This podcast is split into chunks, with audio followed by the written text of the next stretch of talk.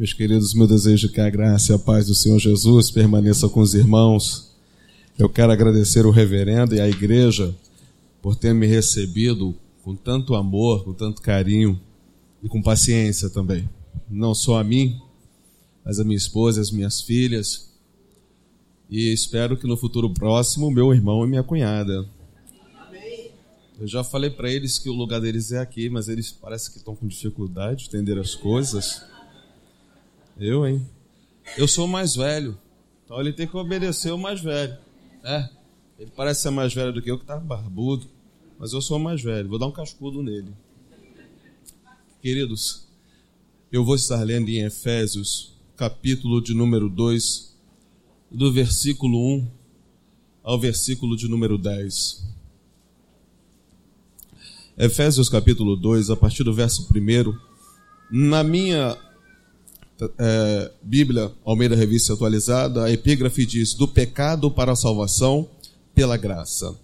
Verso 1 do capítulo 2 diz assim: Ele vos deu vida, estando vós mortos nos vossos delitos e pecados, nos quais andastes outrora, segundo o curso desse mundo, segundo o príncipe da potestade do ar, do espírito que agora atua nos filhos da desobediência entre os quais também todos nós andamos outrora, segundo as inclinações da nossa carne, fazendo a vontade da carne e dos pensamentos, e éramos por natureza filhos da ira, como também os demais. Mas Deus, sendo rico em misericórdia, por causa do grande amor com que nos amou, e estando nós mortos em nossos delitos, nos deu vida juntamente com Cristo. Pela graça sois salvos e juntamente com ele nos ressuscitou e nos fez assentar nos lugares celestiais em Cristo Jesus, para mostrar nos séculos vindouros a suprema riqueza da sua graça em bondade para conosco em Cristo Jesus. Porque pela graça sois salvos mediante a fé. Isto não vem de vós, é dom de Deus, não de obras, para que ninguém se glorie, pois somos feituras dele, criados em Cristo Jesus para boas obras, as quais Deus de antemão preparou para que andássemos nela. Eu vou estar fazendo uma oração para que o Espírito do Senhor ilumine as nossas mentes e os nossos corações. Senhor nosso Deus e nosso Pai Celestial. Te agradecemos pelo imenso privilégio de estarmos reunidos nesse templo presbiteriano, no nosso culto congregacional, com o objetivo de adorar e bendizer o teu nome na beleza da tua santidade, Deus. Te pedimos que o Senhor venha iluminar as nossas mentes, iluminar os nossos corações, para que eu possa ministrar a tua palavra e também ser um receptor da mesma e juntamente com os meus irmãos, todos nós sermos edificados pela tua santa e poderosa palavra. Nós oramos com perdão dos nossos pecados no nome de Jesus. Amém. Queridos, eu queria comentar algumas coisas com os irmãos que eu fiz aqui no meu momento de meditação quando preparava o esboço para o sermão da noite. Eu coloco, os reformadores produziram um documento onde faziam uma defesa da fé. Tal documento ficaria conhecido na história como os cinco solas da reforma protestante. Sabemos nós que no último dia 31 comemoramos 498 anos desse advento. Esse documento nada mais é que uma resposta à teologia adotada pela igreja romanista. Quando eu digo igreja romanista, quero me referir à igreja católica, que era definida em cinco parágrafos. Então, aquilo que alguns chamam de cinco solas da reforma, nada mais é, nada menos é do que uma resposta apologética, ou seja, uma resposta em defesa da fé aos artigos publicados pela Igreja Católica, os cânones eh, católicos. Quanto a, autoridade das Escrituras, eu entro agora e começo a citar de forma bem resumida o que são esses cinco artigos católicos romanos. É, quanto à autoridade, é, quanto à autoridade é, que nós chamamos de regra de fé e prática, eles têm como regra de fé e prática o Papa, a tradição e a Escritura. Repare que a Escritura vem em terceiro lugar, o Papa, a tradição e a escritura. O meio para a salvação, o meio para a salvação, segundo o artigo canônico católico, é a fé e as obras. Uh, terceiro, o fundamento da salvação é a graça e os méritos. A pessoa salvífica, Cristo, Maria e a intercessão dos santos. A quem pertence a glória? A Deus, os santos e a hierarquia da igreja. Você entende como a pessoa do Papa. Ah, em contrapartida, então, nós temos a resposta apologética produzida lá no século XVI pelos reformadores. Eu digo aqui então que a resposta é: quanto à autoridade, regra de fé e prática, nós temos o a escritura, ou só as escrituras. O meio para a salvação, então, nós temos o sola fide, ou somente a fé. É, sola está em latim, quer dizer só, fide, fé. Uh, o terceiro é o fundamento da salvação, então tem o sola gratia, somente a graça. Quatro, a pessoa salvífica, então nós temos os solos Cristos, só Cristo. E quinto, a quem pertence a glória. Então nós temos a quinta resposta apologética, talvez essa quinta resposta tenha sido escrita por Zwingli, os quatro primeiros talvez por Martim Lutero, que é o soli deo glória. O, o evangelicalismo, o evangelicalismo é a cristandade, os, os cristãos, os evangélicos. O evangelicalismo brasileiro é muito mais fundamentado nos artigos católicos do que na fé bíblica, defendida pelos cinco pontos da reforma. Será que exagerei? Eu continuo dizendo: o meio da salvação romanista é a fé e as obras. Eu poderia dizer aqui também que em algumas igrejas de cunho re, é, reformado não, de cunho evangélico, esse artigo ele vigora também, porque a fé ela precisa ser acompanhada de algumas obras para que o sujeito possa ser salvo. Eu acho que você já ouviu um jargão muito comum é, entre algumas igrejas, algumas denominações que diz que Cristo na cruz fez 50% e nós temos que fazer o nosso 50% para sermos salvos. Uh, pensando nisso, eu quero meditar com os irmãos no capítulo 2, do verso 1 até o verso 4. Será que os nossos irmãos hoje estão equivocados ou os reformadores do século XVI se, se equivocaram quando escreveram a resposta apologética conhecida como os cinco solas? Eu só vou abordar esses dois temas: a fé somente e a salvação pela graça. Ou seja, se eu for me reportar ao artigo canônico católico, a fé e as obras, a graça e o mérito. Vamos ver o que diz a Bíblia. Capítulo 2 de Efésios, verso 1, Paulo diz assim: Ele vos deu vida, estando vós mortos nos vossos delitos, nos quais andaste outrora segundo o curso deste mundo, segundo o príncipe da potestade do ar do Espírito que agora atua nos filhos da desobediência, entre os quais também todos nós andamos outrora, segundo as inclinações da nossa carne, fazendo a vontade da carne eh, e, do pensamento, e dos pensamentos, e éramos por natureza filhos da ira, como também os demais. Mas Deus, sendo rico em misericórdia, por causa do grande amor com que nos amou. Então vamos tentar entender. Paulo está dizendo, ele. Quem é ele? É óbvio que Paulo está se referindo à primeira pessoa da Santíssima Trindade, ele está se referindo ao Pai. Ele diz: Ele deu vida, estando vós mortos nos vossos delitos e pecados. É claro que quando ele fala morto, ele não está se referindo ao sentido literal. Está dizendo que nós estávamos totalmente alheios e distantes daquilo que estava contido nas Escrituras. Nós não tínhamos nenhum vínculo com o Evangelho, nós não queríamos Deus, nós estávamos distantes dele. Então ele diz mais: nós quais andastes, nos quais andaste outrora segundo o curso desse mundo, segundo o príncipe da potestade do ar, do espírito que agora atua nos filhos da desobediência. É óbvio que ele está se referindo às forças do mal, que, embora eles não tenham o poder de nos fazer pecar, mas ele nos induz ao erro e nós pecamos porque tão queremos, tão, tão somente quisemos pecar, mas somos induzidos por essas forças malignas. Ele está dizendo então que Cristo, Deus, nos vivificou e o nosso comportamento no momento de sermos vivificados era semelhante a qualquer outra pessoa que nunca quis saber do Evangelho do Senhor Jesus. No verso 3 ele diz: Os quais também todos nós andamos andávamos outrora segundo as inclinações da nossa carne, fazendo a vontade da carne e do pensamento, e éramos por natureza filho da, da ira. Ou seja, nós éramos como qualquer outra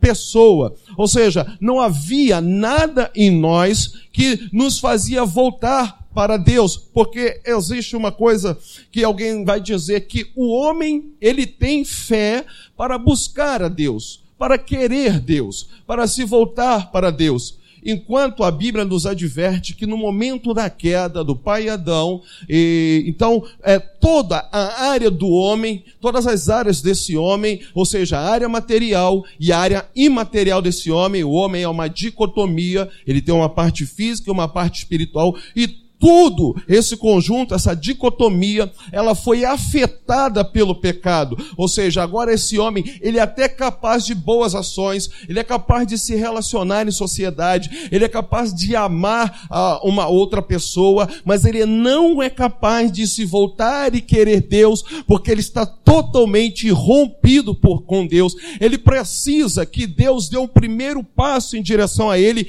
e o chame e o desperte do sono. E tão somente ele vai responder ao chamado de Deus. Se não for assim, ele jamais vai se voltar para Deus, porque esse homem não tem uma coisa que nós chamamos de fé. Ele precisa que seja enxertado no seu coração essa fé salvífica para que ele possa crer e se voltar para Deus. A segunda coisa, então, que me chama a atenção é o fundamento da salvação. A graça e o mérito, segundo uh, o catolicismo, e eu começo lendo a partir do verso 5 que diz: Estando nós mortos em nossos delitos, nos deu vida juntamente com Ele. Pela graça sois salvo. Então Paulo já começa dizendo: vocês são salvos, ou nós somos salvos pela graça. Essa palavra graça, talvez ela possa ser traduzida como um presente, uma dádiva. Ou seja, nós não fizemos nada para merecer essa graça salvífica de Deus. Nós não tivemos nenhuma participação nesse ato salvífico. É tão somente mérito do Senhor Jesus e da Santíssima Trindade em querer salvar aquele que se havia perdido. E se ele não tivesse feito dessa forma, nós ainda estávamos perdidos lá fora no mundão, totalmente alheio alheio às verdades escriturísticas, à verdade do santo evangelho. Nós não temos nenhum mérito nisso. Essa teologia meritória, ela é uma herança lá do século IV de um sujeito chamado Pelágio. Pelágio ele dizia o seguinte: o homem pode ser salvo sem, sem ter, uh, uh, se voltar para Deus. Ele é capaz de se voltar para Deus, de buscar Deus, de querer Deus. O pecado ele não ele não atinge todas as áreas da vida do homem. Esse homem, mesmo corrompido pelo pecado, ainda consegue se voltar. Mas para a infelicidade de Pelágio, havia um sujeito pregando nesse momento chamado Augustinho de Hipona. E Augustinho ele vai revogar é, biblicamente toda essa teologia pelagiana que agora ela é adotada pela Igreja Católica e os reformadores mais uma vez está tentando trazer as pessoas para o ensino escriturístico da palavra de Deus. Aí você vai me perguntar assim, Leandro, mas tudo isso não seria filosofia? Será que existe algum respaldo escriturístico para dizer que aquele homem que peca, ele está longe de Deus, ele não consegue se voltar para Deus? Poderia citar inúmeros exemplos e passagens escriturísticas para você, mas eu vou me conter citando Romanos 3, 23, que diz que todos pecaram e excluídos estão da glória de Deus. Eu poderia citar João 8, quando Jesus diz: aquele que comete pecado se torna escravo do pecado. Ora, então, se o homem é escravo do pecado, todos nós sabemos que um escravo por si só não pode se alforriar, ele precisa de alguém que o liberte, então nós precisamos de um Salvador para que mude o nosso quadro. Ou seja, então o homem está tão somente dependente do Senhor. Aí Paulo continua dizendo é, no versículo 6, e juntamente com ele é, ressuscitou, nos ressuscitou e nos fez assentar nos lugares celestiais em Cristo Jesus. O que, que é isso? O que é assentar nos lugares celestiais? E como ele pode nos ressuscitar se nós ainda não morremos? Mas se nós voltarmos ao versículo primeiro, ele está dizendo que todos nós estávamos mortos. Ou seja, então no momento em que Cristo Cristo efetua a salvação nas nossas vidas e nós temos que ter isso em mente. A salvação não é algo que vai acontecer no futuro. A salvação é algo que aconteceu lá atrás, no passado, no momento em que Cristo nos despertou do sono da indolência, ou seja, do sono do pecado. Lá atrás fomos salvos. Agora nós estamos trabalhando a nossa salvação. Nós estamos seguindo o exemplo de Cristo e nos conformando à sua pessoa para que o Pai, então, no momento propício, envie o Filho para nos levar às alturas e vivermos a eternidade com Ele. E então ele, ele diz, então, se lá atrás nós estávamos mortos e agora então nós estamos vivos, logo nós somos ressuscitados. Ou seja, o Evangelho, ele é tão tremendo que a nossa conversão, ela é tida como uma ressurreição. Nós estávamos mortos e sentenciados e agora fomos ressuscitados pelo poder da palavra de Deus, pelo enxerto da fé que Cristo, mediante a pessoa do Espírito, enxerta nos nossos corações. Porque se ele não tivesse feito isso, nós nunca iríamos acreditar nesse evangelho. Esse evangelho que Paulo escreveu nos Romanos diz que é loucura, mas para nós que fomos salvos é o poder de Deus. Ou seja, só cremos porque ele colocou fé no nosso coração para que nós pudéssemos acreditar nessas verdades. Então ele diz: "Nós fomos ressuscitados e não só ressuscitados, nós nos assentamos nas regiões celestiais. Ora, o que seria isso se nós ainda estamos aqui nesse plano físico, ainda estamos sentados no no banco do templo presbiteriano do Cabral, mas na, no plano de Deus, nós já fazemos parte da salvação eterna que se consumará na vinda do Cristo ou na nossa morte, como os irmãos queiram. Ou seja, embora ainda estejamos vivendo aqui nesse plano físico, nós já fazemos parte da igreja salva que vai viver a eternidade com Deus. Então eu entendo uma coisa, ele não só nos salvou, Ele não só plantou fé nos nossos corações, como Ele também garantiu para nós que essa salvação, ela não é uma possibilidade, ela não é um quem sabe ou um talvez, ela é uma realidade naquele que te, na vida daquele que teve o um encontro genuíno com o Senhor Jesus Cristo. Existem muitos crentes pensando, será que eu posso perder a minha salvação?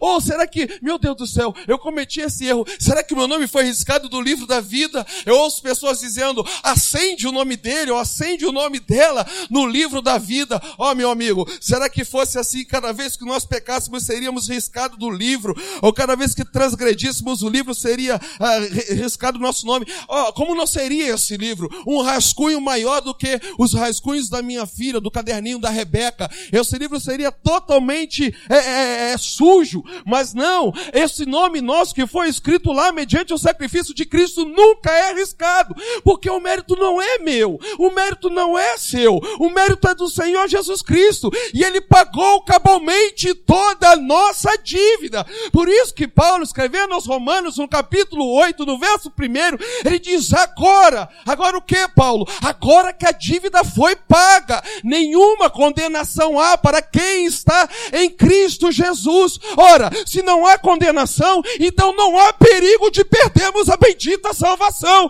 porque não fomos nós que escolhemos ser salvo, foi Ele que escolheu nos salvar. Aleluia! Que coisa linda! Que resposta maravilhosa! Que documento bendito!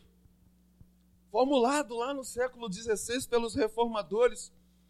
E para tristeza nossa, nós vemos alguns cristãos seguindo a bula papal querendo retroagir a ensinos errados, a voltar a práticas estranhas às Escrituras. Eu estava conversando com o irmão, ele estava dizendo, não, porque nós temos que nos santificar. Eu, eu jejuo para ser santo. Eu preciso orar para ser santo. Ou ler a palavra para ser santo. Falei, não, amigo, não é assim que funciona. Você ora porque é santo. Você lê a palavra porque você é santo. Você jejua porque você é santo. E não para ser santo. Nós fomos santificados lá atrás, no momento que fomos enxertados na família de Deus. Deus não tem filho profano. Deus não tem filho imundo. Deus tem filhos santificados pelo sacrifício de Jesus Cristo lá na cruz do Calvário. O sangue dele é como se fosse a moeda que nos comprou da mão da ira de Deus para a mão da graça de Deus. Nós saímos da mão do juízo, da mão da sentença, da mão da ira e fomos transferidos para a mão da graça, a mão do amor, a mão da segurança. E ninguém pode nos arrebatar da mão dele. O próprio Deus diz pela pena de Isaías: pode uma mãe esquecer-se do filho que tem aos seios, ainda que essa venha se esquecer dos seus. Eu, Senhor, não me esquecerei jamais de ti, porque eu tenho os teus, o teu nome gravado na palma da minha mão, e ninguém pode nos arrebatar da mão do eterno. Paulo, ainda no capítulo 8 dos Romanos, ele diz: O que me separará do amor de Cristo? Será altura ou profundidade? Coisas nessa vida ou no porvir? É, titularidades malignas ou coisas desse século. Ele diz: Eu estou seguro de que nada nessa vida e nem no porvir poderá me separar do amor de Deus em Cristo Jesus. Sabe o que Paulo está dizendo? Eu não quis ser salvo, Ele me salvou e aquele que começou a boa obra, Ele é fiel para concluir no momento propício. Ele está dizendo: Cristo me salvou no passado, Cristo me santifica no, no presente e Cristo vai transformar a minha vida no futuro. O que, que é isso, Leandro? O que, que é transformar a vida no futuro? É porque aonde nós vamos morar, pecado não entra, mas ainda estamos debaixo de uma natureza pecaminosa. Por isso que Paulo, escrevendo aos Romanos, ele diz: o bem que eu quero fazer eu não faço, mas o mal que eu não quero fazer está sempre diante de mim. Miserável homem que sou, quem me livrará do corpo dessa morte? Eu acho que eu já falei isso aqui para os irmãos, que é, dessa passagem vem um aglutinado que quer dizer cadáver, carne dada aos vermes. É mais ou menos isso que acontecia no Império Romano no século I. Se eu mato meu irmão Júlio e eu sou preso porque fui quem matei o meu irmão, eu sou algemado ao corpo do Júlio e eu sou lançado na prisão junto com o Júlio. E conforme o bicho vai comendo o Júlio, ele vai me comendo ainda em vida. Essa é a figura de linguagem que Paulo está usando. Ele está dizendo assim, por causa da corrupção, do pecado que habita na minha carne, eu faço coisas que não quero fazer. Isso é como um bicho que vai me comendo e vai me devorando. Mas aonde nós vamos morar não pode entrar pecado. E agora, o que eu preciso fazer para entrar lá? Onde eu vou conseguir um novo corpo? Aonde eu vou conseguir mudar a minha natureza? Aí Paulo responde: não é você que vai fazer isso. Escute, 1 Coríntios, capítulo de número 15. Paulo vai dizer que nós seremos transformados, porque é necessário que essa natureza corruptível seja revestida de uma natureza incorruptível. Então, receberemos um corpo glorificado Aí ele diz, e assim como ele é, nós também seremos. Ele está dizendo, nesse Cristo tem é, cinco metros de altura, uma linguagem figurada para você entender. Eu vou ter cinco metros de altura também. Não é se ele tem olho azul, eu vou ter olho azul também. Não, não é isso que ele está dizendo. Está dizendo como ele é. Ele é santo, ele não peca, ele é verdadeiro, ele não está sujeito à influência do pecado. Aí Paulo está dizendo assim, ah, então quando eu for transformado, eu também serei assim plenamente santo, não mais dado ao pecado, nunca mais vou pecar. Então, nesse momento, eu estarei pronto para ser levado ao Pai para os céus. Aleluia. Então, meus amigos, somos salvos no passado, santificados no presente e transformados no futuro próximo. Mas isso não é eu que faço e nem você, é Jesus na nossa vida, através da pessoa do Espírito Santo, mediante a sua palavra porque a salvação não é uma obra meritória, é obra da graça de Deus. Ele não, eu não quis crer nele, ele colocou fé em mim para eu acreditar nele. Eu não queria ele, ele me atraiu com seu laço de amor. Eu não queria ser crente, mas ele quis que eu fosse crente. E tudo que eu posso dizer é: eis-me aqui, Senhor, aleluia. Glória a Deus. Glória a Deus. O evangelho bíblico não é uma incerteza. O evangelho bíblico não é um frisson de temor. Sou salvo ou sou perdido? Sou salvo ou sou perdido? O evangelho de Jesus Cristo é certeza de vida eterna para todos quantos receberam o Filho de Deus nas suas vidas. Então, meu amigo, independente do que os evangelicais têm pregado por aí, se você teve um encontro genuíno com Cristo, você não precisa das práticas flagelantes. Jesus pagou a tua dívida lá na cruz do Calvário. Ele colocou fé no teu coração. Ele te salvou. Ele está te santificando e no futuro próximo vai te transformar e virá te buscar. Deus te abençoe em nome de Jesus.